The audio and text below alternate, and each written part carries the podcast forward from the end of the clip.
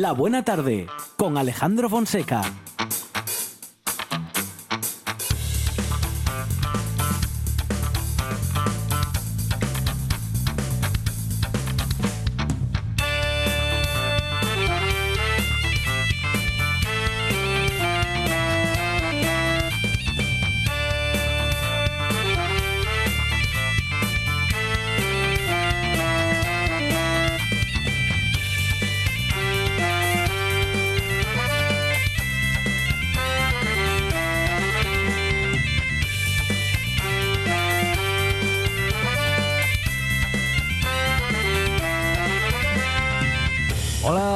Tardes. Son las 4 y 7 minutos de la tarde y esta es la radio del Principado de Asturias.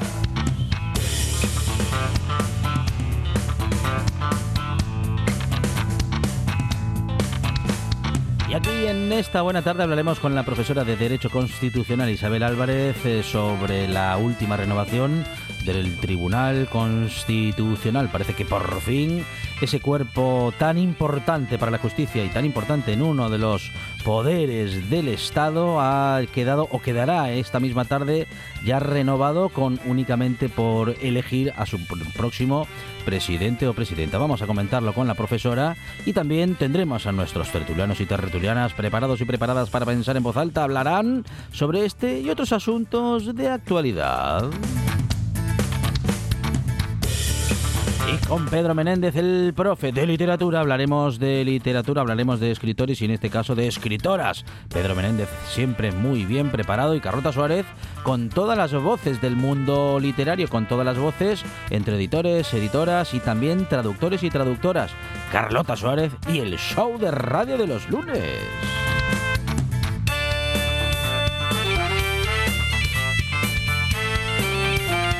Tendremos también minutos para hablar de tecnología con Dani Gallo y entre la tecnología y el buen humor estaremos con el bueno de Dani Gallo y tendremos a toda una buena tarde eh, por delante que tenemos preparada gracias a la producción de Sandra González. Más producción y cosas inexplicables de Radio Monchi Álvarez. En la puesta en el aire, Juan Saiz Pendas la presentación, servidor Alejandro Fonseca, que estará contigo hasta las 6 en esto que se llama La Buena Tarde.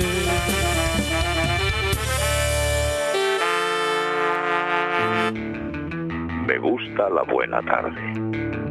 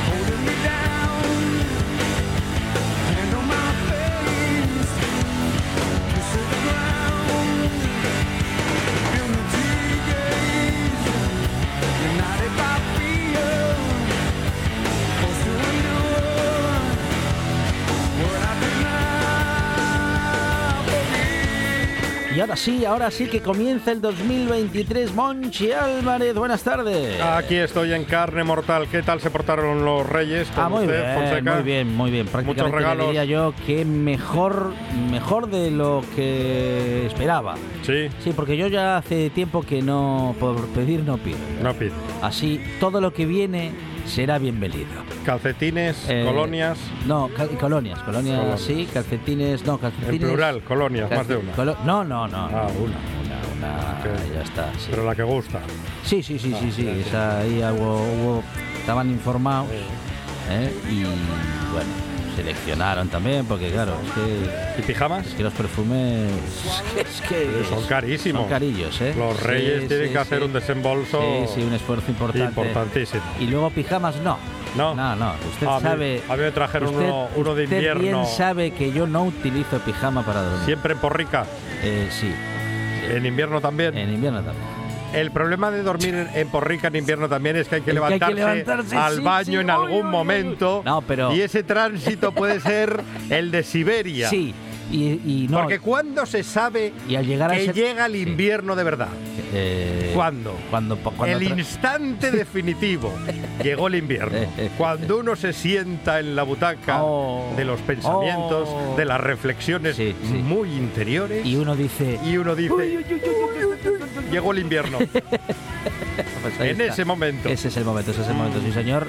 Oiga, el pas es verdad que el pasillo, entre que es largo y frío, cuando uno llega al servicio, madre mía, madre mía.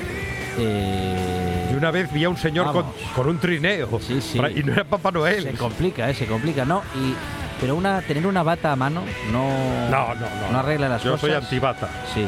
Ah, no, no, no, no puedo con la bata. No, bueno, No, siquiera no, por la noche. No, no, soy ya un señor mayor, pero no tan mayor.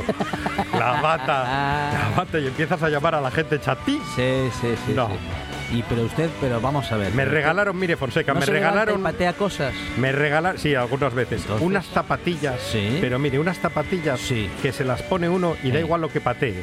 Parecen las botas de ensideza. Ah, qué bueno. Con un caucho, con un re- refuerzo. refuerzo en la puntera. en la puntera. Oh. Son francesas. Sí. Ya solo Ah, con claro, decirle claro, eso, claro. Sí, ¿eh? sí, sí, sí. Egalité, liberté Sí. y Y zapatillé. zapatillé eh, de calidad también en este Sí, caso. sí. Bueno, muy bien, muy bien, muy bien. Y luego me regalaron también Sí. la cara del morrosco. Ah, sí. Sí, pero esa me llegó dos días después. Tengo una me levanté con una cara de boxeador. Y son zapatillas de. Perdón, por lo de- es que yo todavía estoy con lo de Las las zapatillas. zapatillas. ¿Son, las- son zapatillas de arrastrar No, no, no. o no? Van No, no, pegaditas, no. Al, pegaditas al pie. Bueno, son es- es fueco, fueco, Ah, parece ah, un fueco vale, holandés. sí. Está a medio camino entre los botines que llevaban los payasos de la tele y un fueco holandés. Bueno, bien, Pero muy bonito. Contundente. A mí me gustan. Y luego, eh, hoy se siente artista, Monchi Álvarez, porque ya sabe lo que se siente Mm. estar dentro de un estudio con gafas. Con gafas de sol. Eso es. Claro, llevo las gafas de sol para Sí. que los invitados Sí. o la gente que me vea no se asuste. Sí. Porque ya le digo que hoy me levanté con la cara del morrosco. Porque tiene un, de Tiene un ojo a la virulé. Sí. Hoy mismo. y, amo un nuevo verbo. Sí. Drenar. ah, Pues una acepción que desconocía. Sí, sí, sí. sí. Drenar un párpado. Y no sabía eso. Por claro, favor, no sabía que por que otra no se lo tengan. podía hacer con esa Ah, parte del Ahí cuerpo. está. Sí. El presi de Estados Unidos, Roy Orbison.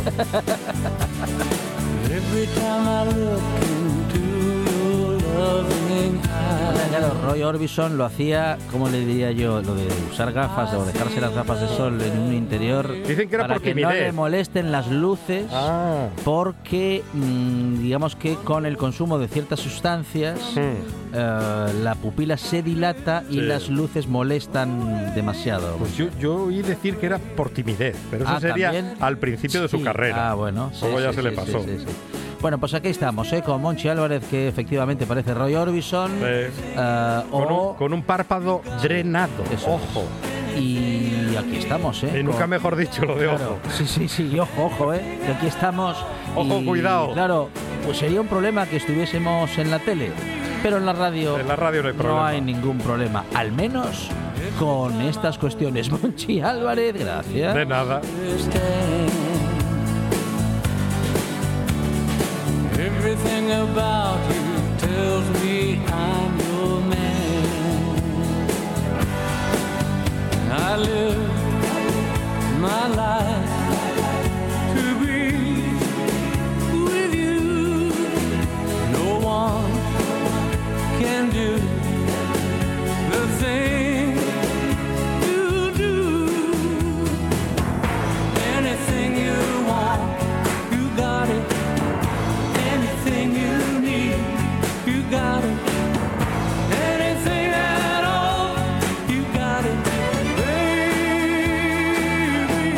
llevamos tiempo hablando, comentando que hay organismos importantísimos del Estado y en, en particular en el ámbito de la justicia que no acababan de renovarse por unas u otras razones. Afortunadamente ha habido un acuerdo hace unas semanas que ha destrabado al menos el acuerdo para que se renovase eh, todo el eh, cuerpo que debía renovarse del, eh, del Constitucional, del Tribunal Constitucional. Los cuatro nuevos magistrados de este órgano judicial han tomado posesión y de sus cargos, tres tras muchos meses de bloqueo y ahora ya pueden hacerlo, quedará por tanto renovado de manera completa esta misma tarde y ya solo queda elegir a su presidente o presidenta. Isabel Álvarez, ¿qué tal? Buenas tardes. Muy buenas tardes. Isabel es profesora de Derecho Constitucional de Comillas y CADE. Bueno, profesora, eh, algo muy importante esta renovación que, bueno, que es que venía postergándose ya desde hacía mucho tiempo. Por fin eh, se logra destrabar la situación y ahora este el Tribunal Constitucional, este organismo de justicia, pasa a tener una denominada mayoría progresista, profesora. Sí, bueno, teniendo en cuenta que el origen ¿eh? de los de los magistrados son de las mayorías que corresponden a cada una de las cámaras, al Consejo General de Poder Judicial. A mí no me gusta mucho hablar de que los magistrados estén politi- politizados, ¿eh? claro, porque claro. ciertamente es dejar al Tribunal Constitucional en, mu- en un lugar que no le corresponde, que es el de la política. El. Tribunal Constitucional no es un órgano de naturaleza política. Sí, sí, por eso, por eso yo eh, hacía el matiz de cómo Sí, se ha denominado, sí. ¿no? O cómo se está denominando, bueno, en medios de comunicación. sí, ¿cómo-. ¿cuál ha sido su origen? Porque ciertamente como como eh, la pro- el nombramiento es, por- es el rey el que nombra a los magistrados a propuesta de, de determinados órganos. Entonces, ciertamente, esas propuestas con las mayorías que se exigen, que siempre se, se, se piensan, las mayorías siempre están pensadas para que haya consensos entre aquellos que tienen que designar a, las, a los representantes, con lo cual es importante que luego se establezca claramente que los magistrados así elegidos son absolutamente independientes en, en la toma de sus decisiones, que son de naturaleza jurídica, Sí, que ya sí. no son políticas, que son jurídicas. Sí, sí, así es. Eh, eh, ahora también es cierto, ¿no? Que en los últimos años, sobre todo, y tanto, tanto como hemos hablado de esta cuestión de la renovación y de la no renovación, del bloqueo y también de los, eh, digamos que de los candidatos o de las propuestas de unos y otros Sí. partidos, Sí. eh, efectivamente hemos perdido un poco el norte, ¿no? Respecto de que es un poder, vamos, de que es un poder independiente del, del ejecutivo y de las fuerzas Claramente. políticas, aunque eh, aunque se, aunque se eligen a propuesta de los de los propios partidos. Claro, claro. Vamos a ver, la propuesta ah, corresponde, ya le digo, a las mayorías que son designadas, pero son completamente independientes, porque además el papel que le atribuye la Constitución al Tribunal Constitucional es intérprete de la Constitución. Interpretar eh, las normas que sean acuerdos de la- a- acordes a la Constitución, eh, las actuaciones de los poderes públicos que sean de acuerdos a la Constitución. O sea, no es un órgano que, que, que sea, ya digo, de naturaleza política. Lo demás, lo que estamos viendo últimamente, pues en cierta medida es eh, un cierto ataque ¿eh? Sí. al Tribunal Constitucional y en su caso también un ataque a la configuración misma de nuestro Estado de Derecho. Bueno, eh, dejamos claro que hablamos del Tribunal Constitucional, no del Consejo General del Poder Judicial. No, Es- no. Este último continúa, eh, bueno, pues en esa en esa tramitación, eh, bueno, pues posiblemente también eh, denominado por muchos como un bloqueo eh, por parte de unos y otros. Al final parece que aquello sigue siendo una lucha de poderes, pero en cualquier caso nos vamos a adentrar en el que sí se ha renovado y en el que sí, eh, por fin, bueno, pues ha, ha renovado, como decimos, su- sus integrantes y ya está o estará en las próximas horas en pleno funcionamiento. ¿Cuál es la Bueno, importancia en pleno del- funcionamiento, Sí, sí. perdone que le, discu- Sí, que le interrumpa, en pleno funcionamiento no, porque todavía falta por designar un magistrado. ¿eh? Ajá. O sea, el, el Tribunal Constitucional está formado por 12 magistrados Sí. Y falta todavía uno por designar que no está designado. Bueno, y seleccionar también... a- Era por, por matizarle. Sí, ¿eh? sí, sí, perfecto, perfecto. No, no, y luego también eh, elegir a quienes eh, serán titulares de la presidencia y de Eso, la eso y de la vicepresidencia falta. de este de este organismo. Bueno, ¿cuál es. ¿cuál es la importancia del Tribunal Constitucional? Lo comentaba usted, profesor, hace un momento. Es un, un organismo, vamos a decir que plenamente técnico, ¿no? Exactamente, o sea, el Tribunal Constitucional lo que a lo que lo que tiene que dedicarse, lo que las actividades que realiza, que le confieren la Constitución, también la Ley Orgánica del Tribunal Constitucional, son eh, que todas las actuaciones sean de acuerdo a la Constitución. Entonces tenemos los más conocidos, el recurso de inconstitucionalidad, el recurso de amparo, pero hay otros muchos. También en los conflictos de competencias, por ejemplo, entre el Estado y las comunidades autónomas o entre varias co- comunidades autónomas entre sí, el Tribunal Constitucional es el que dirime esas competencias.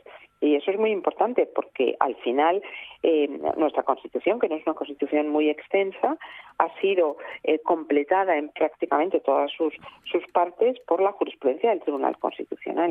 Y eso, claro, tiene una relevancia eh, grandísima para lo que es nuestra nuestro Estado de Derecho, nuestro Estado Ujú, democrático. Bueno, es una efectivamente un organismo muy importante, un organismo con eh, bueno pues con un poder de decisión que tiene, vamos a decir, tiene alguna instancia superior o aquello que dictamina el Tribunal Constitucional eh, ya no tiene, eh, digamos que opción a, a ser eh, recurrido.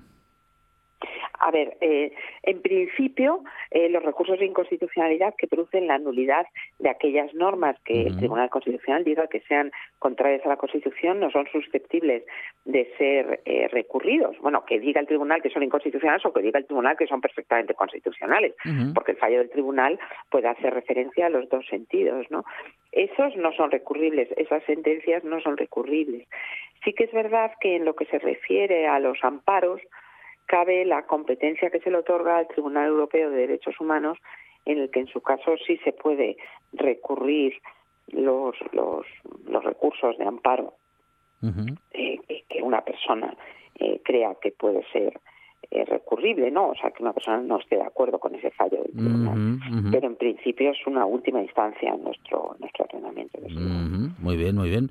Bueno, um, eh, como decíamos, mm, bueno, no es el tema que nos ocupa hoy, pero en cualquier caso seguimos todavía pendientes, ¿no? De bueno, de esa renovación del otro gran, del, del otro mm, cuerpo importante eh, judicial, o jurídicamente hablando, como es el eh, Consejo General del Poder Judicial. Allí las cosas parecen que están todavía un poco más trabadas, ¿no?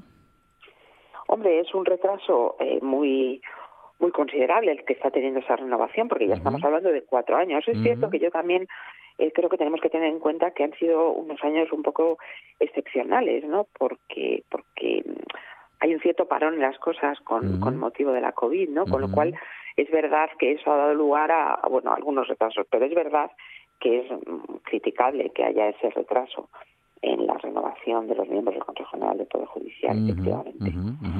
Bueno, um, sobre todo sí, sobre todo por lo que le decía porque en el fondo lo que denota esa falta de renovación es que no es capaz eh, los órganos encargados por la Constitución de realizar esa renovación no no están pudiendo llegar a un acuerdo. Y eso a los ciudadanos yo creo que nos produce una cierta sensación de, de sorpresa no creo que en el ánimo de todas las personas nuestros trabajos nuestras actividades diarias pues, pues yo siempre lo explico en clase, ¿no? La actividad de mediación o consensuar es algo que el ser humano lo tiene, viviendo en sociedad, es algo que lo tenemos muy asumido, ¿no? En nuestras actividades, ustedes en su trabajo, yo en el mío, cada uno en su casa, incluso si me apuran, ¿no?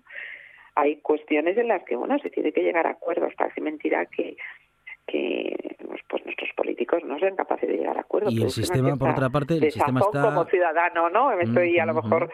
me entiende lo que le quiero decir. ¿no? Sí, sí, sí, que además el sistema está preparado para que las Claro. fuerzas políticas que representan las- a los ciudadanos, fuerzas políticas que, digamos que está, su- la proporción de representación está dada a partir de, bueno, en fin, de una proporción de votos y demás de todo el sistema electoral, esas son las fuerzas políticas que proponen eh, a los, eh, bueno, jueces o o que tienen que ser parte de ese consejo y, eh, y está el sistema preparado para que tengan que haber acuerdos. Y si estos Claro. acuerdos no llegan, es porque una parte importante, que en este caso son los partidos políticos, están fallando, ¿no? En esa, en fin, en ese ejercicio obligado, según está propuesto y de, bueno y determinado el, el sistema de elección. Claro, uno de los pilares que asienta todo nuestro Estado democrático, todo nuestro Estado constitucional, es esa idea de consenso. Porque las leyes no están para que se, se elaboren y se cumplan eh, bajo el mandato de una determinada formación política. Yo, por ejemplo, siempre pongo el ejemplo del tema educativo, ¿no? Es importante que se lleguen a acuerdos, a consensos en materia educativa, porque estamos formando seres humanos. Y a partir de ahí es esencial que la educación sea algo estable en una sociedad, llegando a acuerdos que, que en un tema que debería estar al margen de la política. Pues esto es lo mismo. El Consejo General del Poder Judicial debería estar al margen de la política y, por lo tanto, que sea viable llegar, llegar a acuerdos y ese consenso es lo que está es el pilar de nuestro propio propio sistema porque el riesgo que tiene la democracia es que se rompa uno de esos pilares uno de esos eh, supuestos que están. Manteniendo todo nuestro sistema no Es Isabel Álvarez, eh, profesora de Derecho Constitucional de Comillas y CAE. Profesora, muchísimas gracias por estos minutos Muchas en gracias La Buena. Tarde. Gracias. igualmente hasta luego Un programa de viajes, turismo, aventura e historia lleno de contenidos didácticos con los que aprender y divertirse. Un escaparate turístico donde se incluyen información sobre casas rurales, hoteles, gastronomía, turismo de aventura, senderismo, Voy a festivales. volver a salir y quiero que me aplaudáis como si fuera yo que sé. Un buen día para viajar. Un programa de apoyo al sector turístico de Asturias. Los sábados y domingos a las 10 de la mañana. Cocina tradicional y de vanguardia. Guisanderas, estrellas Michelin y fartures que sacan Michelines. Les Fartures con David Castañón. Sábados y domingos, después de un buen día para viajar en RPA.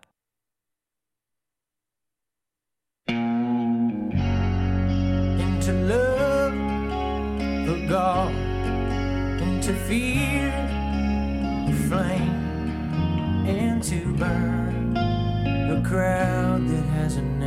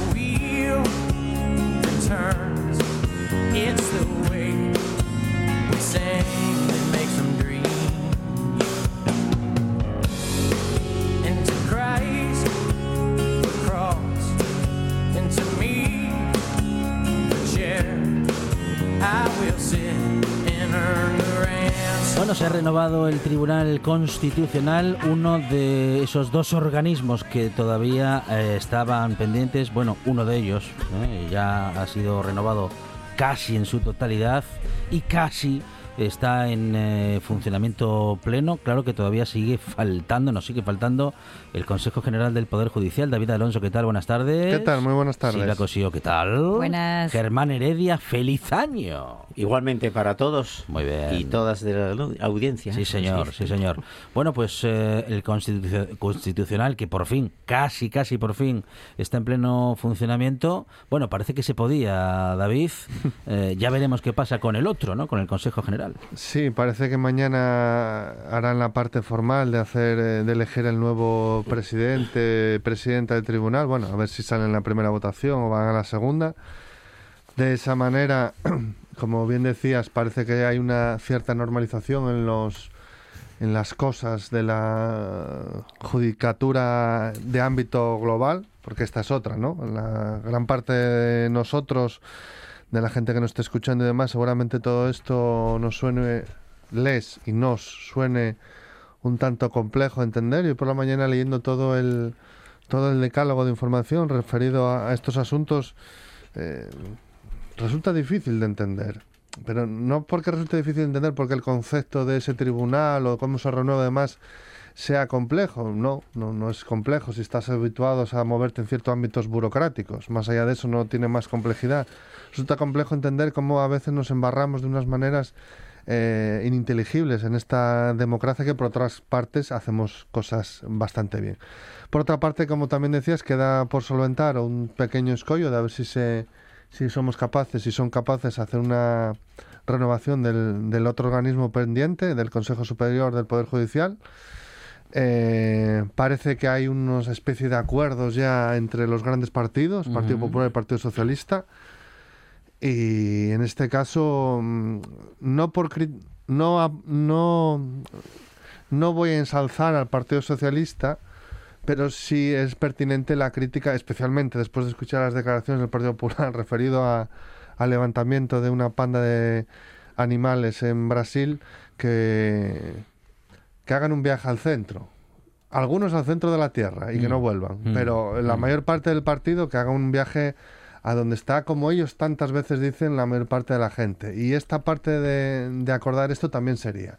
Se suponía que Feijóo iba a mandar estos mensajes del tipo, mira, vamos a cerrar filas con esto, son cuestiones del Estado, nos ponemos de acuerdo con el PSOE. Evidentemente, como tantas veces pasa, aunque no se diga, muchas veces, y listo. Así que, bueno, espero que el Partido Popular siga siendo un partido o intente seguir siendo un partido que en muchas fases de su historia fue medio normal. Germán. Mm, Medio normal, no, todos somos normales. En- dentro de la Constitución todo el mundo es muy normal. Normal en la toma en de el decisiones. adjetivo, sí, sí, lo mismo. Eh, En, la- en el otro lado también dirían lo mismo. A ver si el Bueno, pero es en el otro normal lado, y todo esto. la, la diferencia de, los, de esos dos partidos es que, es que, mira, en uno de ellos No, deciden no. y votan cosas y en el otro va todo a dedo. Sabes que no es así y... y- Lo de que va a mucho- dedo es así. lo- sabes que no es así. A mí, en todo, gracias a Dios, eh, en todo este embrollo, tanto del Tribunal Constitucional como del Consejo del Poder Judicial, eh, siempre me ha sobrado que esto es el, el de la cuestión, el adjetivo calificativo de progresistas y conservadores. Si sacamos de la ecuación toda esta historia, seguramente no hubiese habido estos debates ni en la prensa, ni entre el público nos hubiésemos enterado de muchísimas situaciones y hubiese habido una normalidad absoluta. Eh, por otra parte, eh, ya se verá si, si realmente el Tribunal Constitucional eh, es tan puro como yo creo que debería de ser. No va a haber ningún problema cuando se, cuando se quiere saltar asaltar la ley desde otros ámbitos. eh, ahí está el Tribunal Constitucional. No creo que haya ningún problema porque haya unas facciones u otras. Yo sinceramente lo veo no así. haberlo, cumpliendo, cumpliendo la ley como se ha cumplido hasta ahora. Mm, Cuando hubo eh, que poner cartas en el asunto o, o poner pies en la pared, como fue en el caso de Cataluña yo creo que se hizo muy bien, bastante bien y nada mejorable porque yo creo que en aquel momento es lo que tenía que haberse hecho y poco más puedo decir, o sea, yo tampoco quiero alimentar una polémica que, insisto, eh, va más eh, por el adjetivo calificativo que se dan a todos los jueces y porque además entró al trapo mucho, mucho, muchísimo la prensa y la exacerbación de, todo la- de todas las partes, porque evidentemente, eh, bueno, David decía que, bueno, Feijóo, bueno, Feijóo sinceramente lleva cinco o seis meses, ¿cuántos lleva? ¿Siete meses? O ni eso, y de Un momento poco, sí, ya ha mucho. solucionado el problema que tenía el, el, eh, el- el- el- de alguna manera eh, las leyes, las leyes, perdón, los jurados en este en este país. Poco más puedo decir y a ver si una vez pues se calman las aguas y dentro de cuatro años Dios dirá. Silvia. Sí, bueno, esto es un poco como los videojuegos. Ya desbloqueamos una pantalla, nos queda desbloquear la otra pantalla y a ver si podemos continuar con el con el juego. Eh, sí es verdad que se desbloqueó gracias a una jugada bastante inteligente por parte de- del sector llamado progresista, que está por ver que sean progresistas. A mí es que luego, pues, si queréis, entramos ahí, eh, que retiraron al candidato que era quizás el que más eh, rechazo provocaba y al final obligaron a votar y se pudo desbloquear. A mí me parece una jugada inteligente y eso hay que demostrar y hay que hay que agradecer que la gente también piense con la cabeza para hacer cosas, es decir, no solo piense para tal, sino para desbloquear y, yo siempre agradezco a la gente que es inteligente y que además lo demuestra. Eso por un lado. Por otro lado es interesante porque eh, a mí no me molesta que haya jueces progresistas y jueces conservadores porque entiendo que la ley, eh, hay una parte de la ley muy importante que está siempre abierta a la interpretación. Si no, no existirían los jueces. Es decir, cogerías el Código Penal, se aplicaría a la gente sin, sin ningún tipo de problema y no existiría un Tribunal Constitucional. Es decir, que una persona sea conservadora implica que pueda tener una visión más conservadora de las leyes. Por ejemplo, eh, que entienda que los castigos tienen que ser mayores o hay que pasar mayor tiempo en prisión. Una persona eh, progresista puede tener una visión mucho más progresista de las leyes, una visión menos punitivista, etc, etc. Lo que no entiendo es que tú, que eso es una cosa y otra cosa es que ser progresista, ser conservador implique, inneces- eh, implique necesariamente que tengas que estar alineado junto con un partido político. Eso es lo que a mí me parece mm, peligroso con los jueces. Es decir, es, tienen todo el derecho del mundo a ser conservadores, ser eh, progresistas, hi- hiperprogresistas, lo que quieran. Lo que no es de recibo es que, que sean fieles a un partido político. Y creo que es lo que está pasando. Mm, Igual de un lado que del otro, solo que de un lado se nota mucho más.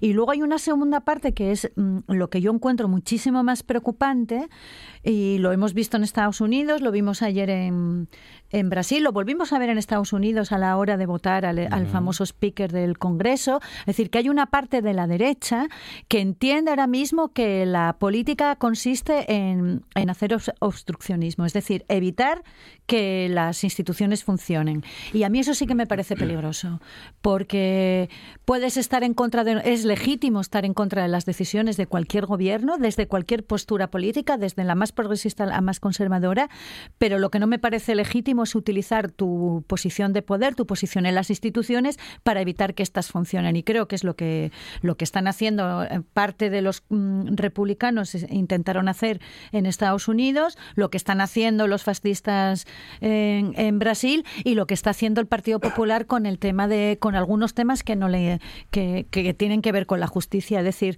em, gobernar y, y- estar en la oposición también es estar en el gobierno porque pe- pertenecen al, al Congreso, es decir, están en la toma de decisiones, implica eh, tomar decisiones, no obstruir el, el- funcionamiento de la democracia. Es decir, tienen otras maneras.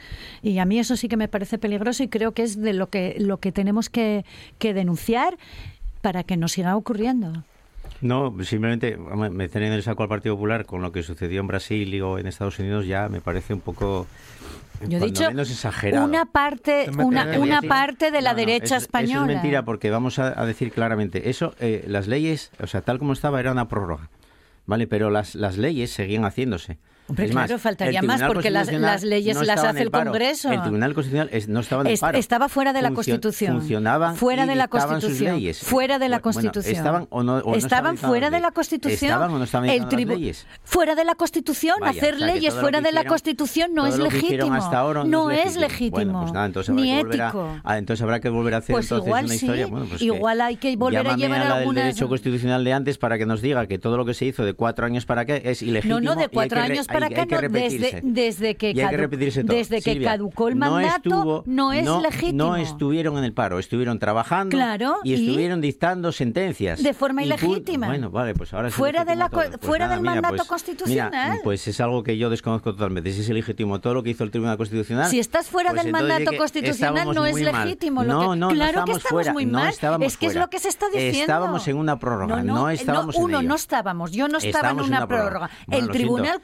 Constitucional Eh, estaba fuera si es del mandato de la Si Constitución. es ilegítimo o no, es que las leyes que dictaron ante, tanto para unos como para otros, porque aquí se Claro. reparten las cosas, es todo ilegítimo. Claro. Hay que repetirlo otra Eh, vez. es un- entonces. era un pues cachondeo lo que estaba pasando Pues en ya este está, si país. eso es así, yo, mira, Silvia, Claro, sabes más que yo. Yo cachondeo. no entiendo mucho, pero si algo es ilegítimo, hay que volver otra vez a legitimarlo. Claro, y es lo que se está haciendo. O sea, O sea, ahora, mismo el Tribunal ahora mismo van otra vez Constitucional a, es legítimo. a volver a legitimar Pues yo no sé si todas las sentencias hecho- que hicieron en estos cuatro años. Sí, Bueno, Supongo que no lo harán. Supongo que no lo harán, pero muchas de Pero, esas y sentencias van a no tribunales se- superiores que son el y- de justicia y- y europeo. no se a ver qué en- dice el Tribunal de Justicia Europeo Sabéis que acerca no es de así, todo esto. sabéis que no es así. Sí, sí, lo sabemos. Sabéis que no es así. Como sabemos se que es así, lo decimos. prórroga. Yo no voy a decir una Sabemos cosa que estaba no en prórroga y que no era nada No, ilegítimo no lo estaba que estaba en haciendo el prórroga, Tribunal estaba fuera de la Constitución. En prórroga. estaba fuera del mandato En constitucional. prórroga, que no me convencéis.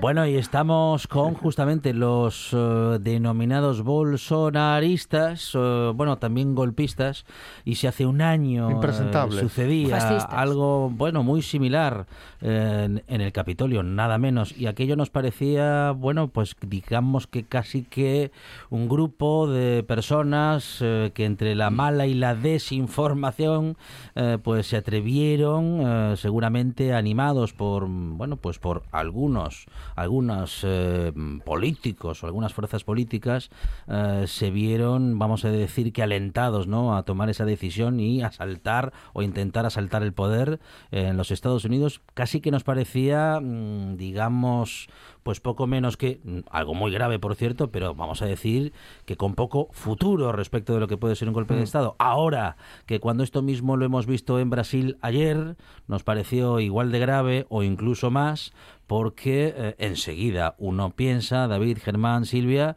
que qué harán las otras fuerzas en un país como Brasil, tan dividido y en el que la ultraderecha alienta tantísimo este tipo de acciones, David.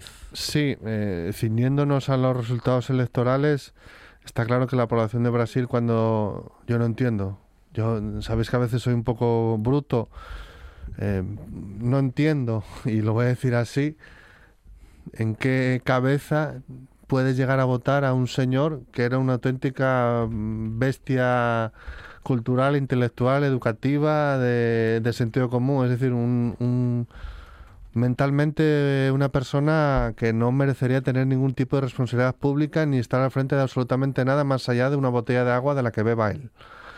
Dicho eso, pues por lo que sea, y fundamentalmente en ese por lo que sea van todos los aditamentos de esta sociedad en la que vivimos, de desinformación, de controversias, de fronteras ideológicas insalvables, inquebrantables, de, de frentes que hay que defender porque uno es más brasileño que el otro, o uno más español que el otro, o uno más americano que el otro, o uno lo que sea más que el otro siempre, pues en este caso, y siempre por el mismo lado, pues eh, la gente decide pensar que lo que tiene que hacer es asaltar las instituciones públicas de, de su país.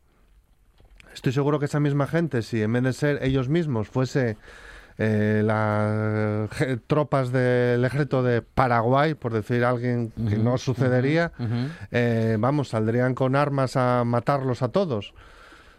Evidentemente son cosas que uno se queda con los ojos a cuadros y no sabe uno si tomarlo de manera jocosa a veces por lo que porque no va a pasar nada más, es decir, que se va a solucionar o por otro lado darle yo creo la, la, la, importancia que tiene, es decir, estamos haciendo cosas mal en, en, democracia. Y este debate lo hemos tenido aquí. Y es un debate difícil de tener, porque es un debate difícil de tener. En España tenemos un partido, como es un comandado por unos señores que tienen un, un bicho que verde, que son en la mayor parte fascistas, que dicen barbaridades y están en las instituciones. Y es un partido legal. Es difícil mantener una conversación seria y razonable cuando lees, escuchas y miras muchas de las cosas que anuncian. En el caso de Brasil, es difícil asumir que una panda de saltaos, de animales, de brutos, de indocumentados y de gente impresentable, que espero que todos ellos acaben en la cárcel, todo lo que tengan que acabar, pues asuman que eso forma parte de alguna manera de una reivindicación propia, justa, incluso hasta democrática. Más allá de apoyar al gobierno legítimo que hay en Brasil y de procurar que eso no suceda nunca más en ningún otro sitio y de que todos los debates que tengamos que tener los tengamos en la radio o los tengamos donde consideremos tenerlos siempre sin faltarse respeto a nadie y siempre sin pensar que la superioridad mo- tenemos una superioridad moral sobre alguien más allá de la ciencia y del sentido común y digo esto de la ciencia, por el caso de Brasil viene muy al caso por el señor Bolsonaro todo aquello durante la pandemia, que fue dantesco, a imagen y semejanza de algún que otro presidente hacia el que miraba, que manda narices que Brasil en algún momento tenga dirigentes mirando a Estados Unidos. Manda narices. Que, se- que esto sea así, pero dicho eso, espero que todo se solucione y espero que sea un, un, un buen ejemplo de un mal ejemplo de lo que no hay que hacer. Germán. Eh, si nos extraemos un poco de nuestras interioridades ideológicas o nuestro pensamiento, eh, claro, es que la democracia es muy joven ¿eh? en, en- en todo el mundo, eh, casi es del siglo pasado, del mitad del siglo pasado. Eh, ahora, y, y por eso, por la juventud que tiene, yo creo que se está muy frágil. Y nos encontramos con situaciones de este tipo, que con un 1% a lo mejor que, que, que Lula da Silva ganó las elecciones, pues eh, un grupo de, de personas fascistas o de extrema derecha o, como se quiera llamar, o populismo, o nacionalismo, como, bueno, pues todas estas polaridades que ahora en este mundo nos sustrae a, todo, a, todas las personas, eh, pues suceden estos casos. Es que eh, mm, el contrincante, Bolsonaro, los, los que votaron Bolsonaro son 60 millones de personas. Claro, nosotros vemos pues como una atrocidad que cómo es posible que 60 millones de personas hayan votado a un tipo que como bien dijo David, pues esté con el COVID, no sé qué, Ellos que, podrían que hayan decir, arrasado. vaya hayan por arrasado delante que ellos pueden decir exactamente lo mismo de nosotros, de lo que sea. Yo Sí, podría sí, decir sí, lo mismo por- de que voten eso- a Bascal, vamos, por digo, supuesto. ¿eh? no, sí, no, no. lo digo desde que nosotros Pero- somos... pero no la traigamos hacia no, nosotros, no, no la que nosotros a- hemos tenido de presidente... De, de verdad, no, Ah, lo traigamos hacia fin. nosotros porque también nosotros diríamos, y pues yo tampoco veo impresentable pues que el gobierno esté pactando con gente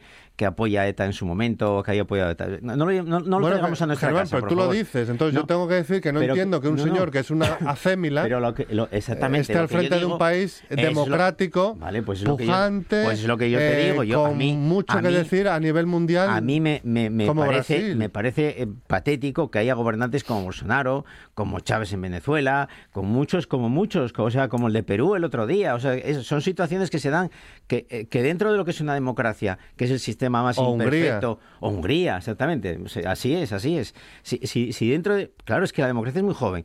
O Y- Rusia. y pro- el problema que tenemos es precisamente que nos encontramos con que en, qué- en qué sistema podemos eh, fo- reforzar para que este tipo de, de situaciones eh, no se produzcan. Le- realmente yo creo que es un sarampión que tendríamos que pasar y que veremos después de lo que pasa, del, del que pase esta enfermedad de populismos o nacionalismos, a ver qué es lo que sucede. No está en nuestras manos, nada más que, claro, como bien dice Silvia, como dices tú, pues al final eh, que todos estos debates los tengamos en la radio en libertad y sin ningún tipo de problema y no asaltar nada. ¿eh? Silvia. Sí, bueno, lo que pasó ayer en Brasil yo creo que está en el manual de, de la extrema derecha además desde hace más de 100 años.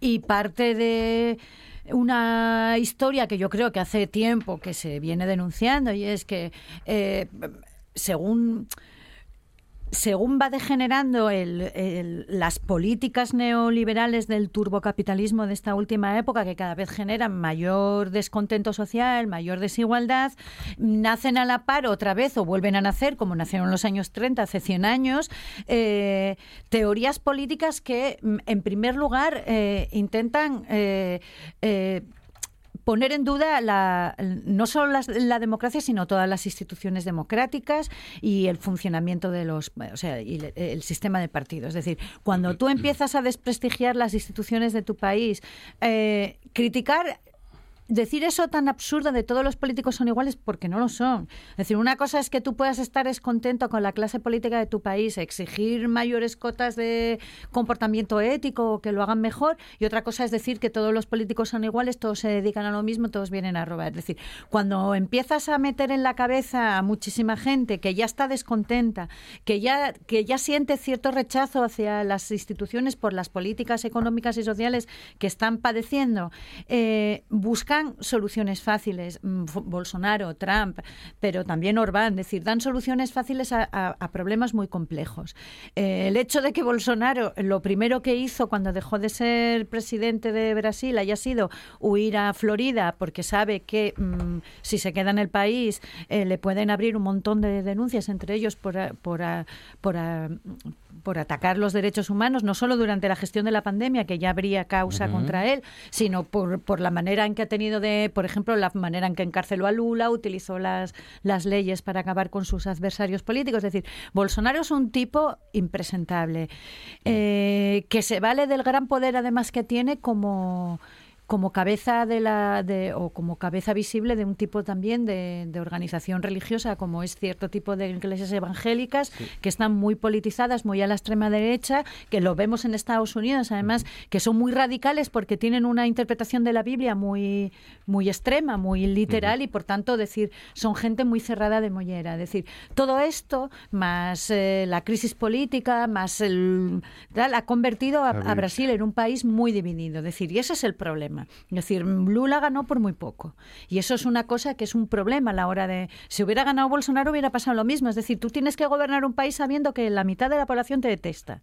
Y eso es un problema. Si encima hay una mitad de la población que está dispuesta a a dar un golpe de Estado es muchísimo peor. Es decir, a mí la reacción de Lula, de las Fuerzas Armadas, que yo durante un momento temí, temí de qué lado se iban a poner, porque, a ver, venimos de la historia de la que venimos. Es decir, eh, me, me parece inteligente, se ha detenido a mucha gente, creo que lo que están intentando es eh, calmar la situación, que en un momento así es lo primero que hay que hacer, calmar la situación. Creo que por lo menos no ha habido muertos, cosa que no se puede decir del asalto al Congreso. es decir, eso es importante también, el que no haya habido un derramamiento de sangre.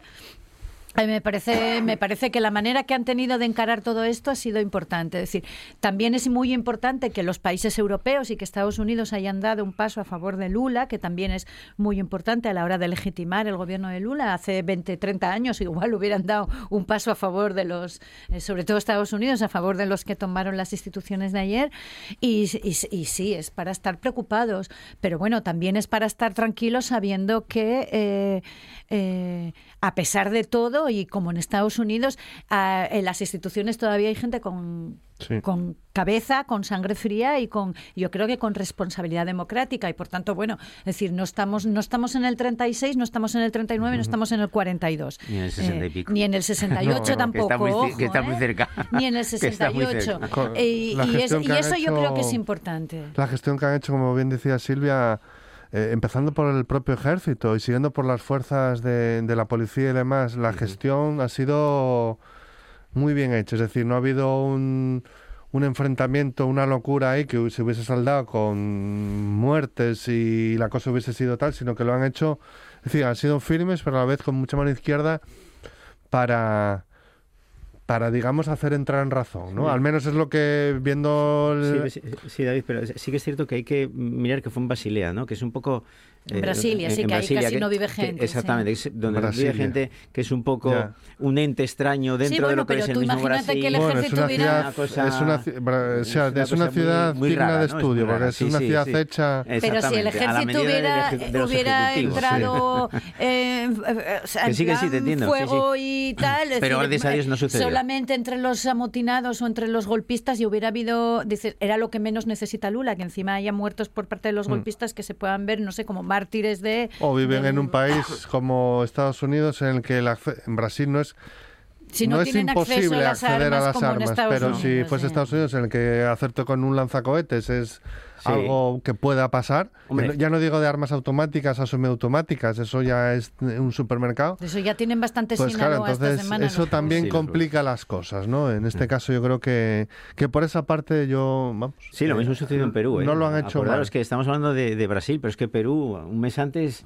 eh, sucedió casi lo desde, desde dentro, o sea, no desde afuera. Pero sino hubo desde- alguna, desde creo que hubo alguna muerte, tampoco- un par En, de... en Pe- en Perú ha habido pero- muchos muertos. Pero, ya, sí. pero quiero decir que el ejército tampoco intervino como antiguamente en esos años. Correcto, sí, eh, sí, de- sí. de- No salieron las tanquetas y empezaron a matar ni- gente, eh, O como en Chile o Argentina o todas esas situaciones Bueno, que se pero daban que- en aquellos hay años. que ¿no? pensar que Gracias poco a Dios poco- el ejército se, se- por Se lo ha menos democratizado, ha- por lo menos, Y eh, vamos a pensar que se ha democratizado. ¿eh?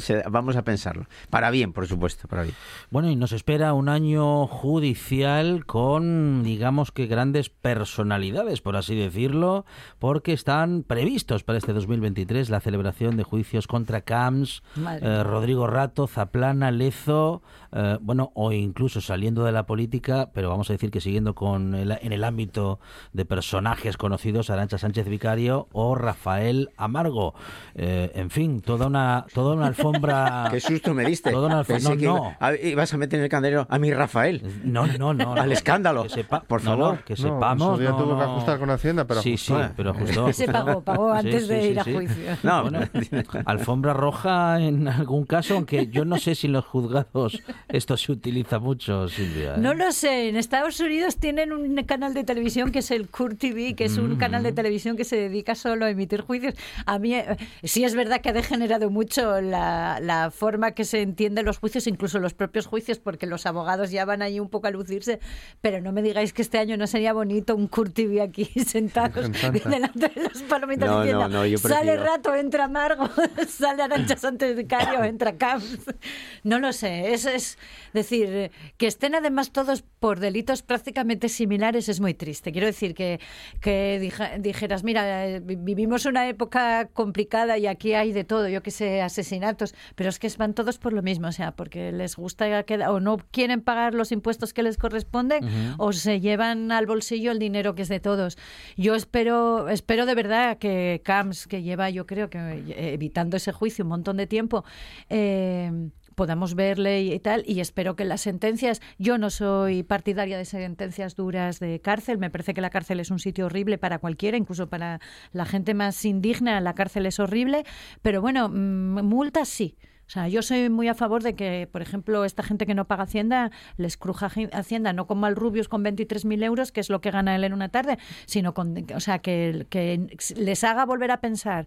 Y los de y los señores que se dedicaban a la política, espero que les inhabiliten por mucho tiempo y que pasen vergüenza. Ojalá les hiciéramos pasar vergüenza. Yo, cárcel no, pero vergüenza pública sí que les haría pasar. Yo me quedo con, con fundamentalmente, voy a ser positivo y parece que es todo fruto de una determinada época que fuimos poco a poco casi superando. Resulta, quiero decirte, a mí me resulta difícil escuchar ahora a un superdeportista o a una persona conocida que piense que va a poder eh, escaquearse de pagar de una manera o hacer subterfugios legales para no pagar. Yo creo que eso se ha ido solventando de una manera un poco más genérica. Y la parte de la política o la relación del territorio, el urbanismo especulativo y el de cambiar las líneas donde puedes construir y todas estas cosas, eh, y además me toca un, un poco o bastante por la parte de la profesión, también nunca ha sido una locura, pero sin duda eso también ha ido cambiando. Es para bien, para bien. Hoy en día es impensable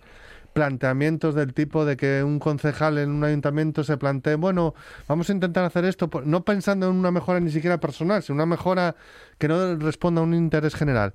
Yo creo que eso ha ido quedando, mm, creo que ha ido quedando en la política española, eh, creo. O quiero pensarlo o... más allá más allá de deportistas que tengan o, o personajes que tengan sus pleitos con Hacienda, que ahí debería de meter- meterse también la asesoría fiscal que les dice, mira, vete por aquí porque una persona hace su ejercicio de la profesión y, y confía muchas veces en que de la mejor manera posible y cuanto menos pague el interesado, le dice el asesor, pues mira, vamos por aquí. Después viene Hacienda, viene Paco con la rebaja y que les pague lo que sea. Y después está la parte ya más política, ¿no? Y tenemos el ejemplo de que a Griñán eh, pues no va a entrar en la cárcel pues que tiene un No cáncer de próstata. sabe. Tiene un cáncer de próstata. No se sabe si la fiscalía, la acusación particular va a exigir que tal Bueno, o se va a quedar con, o sea, la, el PP con el perito forense a- únicamente. a- Hasta el PP va a apoyar, o sea que no es un- Bueno, es que no- es una persona con cáncer que tiene que de sea Griñán Ya, o sea quien muchos. sea. Es que hay He muchos. dicho cualquier persona Claro, con es que hay no muchos. es que la comparación es tan Sí, odiosa, lo Silvia, sé. que ahora mm, Pero o- es que a uno lo van a hablando con- con exculpar, una persona lo van a que, si exculpar. por mí fuera, vale, prácticamente no iría nadie a la exactamente. Y es que los, los otros, o sea, los, sus compañeros en, en todo lo que robaron sí, en Andalucía sé. ya están en la cárcel y él no va a estar por una cuestión simplemente de partidista, nada más, o sea, porque estuvo en el No, PSOE, porque tiene una porque es una buena grave. persona, Porque tiene un cáncer, porque- eh, ah, tiene un cáncer, tiene un cáncer de vejiga que todo el mundo cuando llegamos a cierta edad o de próstata, mejor dicho, perdón, pero tal como está, hay muchos presos en la cárcel. Es que no con deberían menos, de estar en la cárcel. Exactamente. Entonces, Claro, yo es que no pues creo que nadie con vamos a partir, de estar en vamos a partir de la justicia, claro, es decir, a partir de ahora, ya que vamos a exonerar a esta persona de ir a la cárcel, pues vamos a quitar a todos los que tengan un cáncer, no sé Entiendo quién, no sé que cuánto, eso funciona a su casa. así, no de ahora. Y que No, no, es perdona. porque sea Griñán. No, no, no, seguramente no, no, que haya presos verdad, en la de- cárcel con cáncer, seguro. Seguro. Seguramente que haya gente que no haya entrado porque su cáncer derivaba en no sé qué. No, es que seguro también. es que quiero pensar eso. salen- en- No, pues tenemos tiempo mucho. para más. David. Alonso, Cosío, Silvia. Germán Heredia, gracias.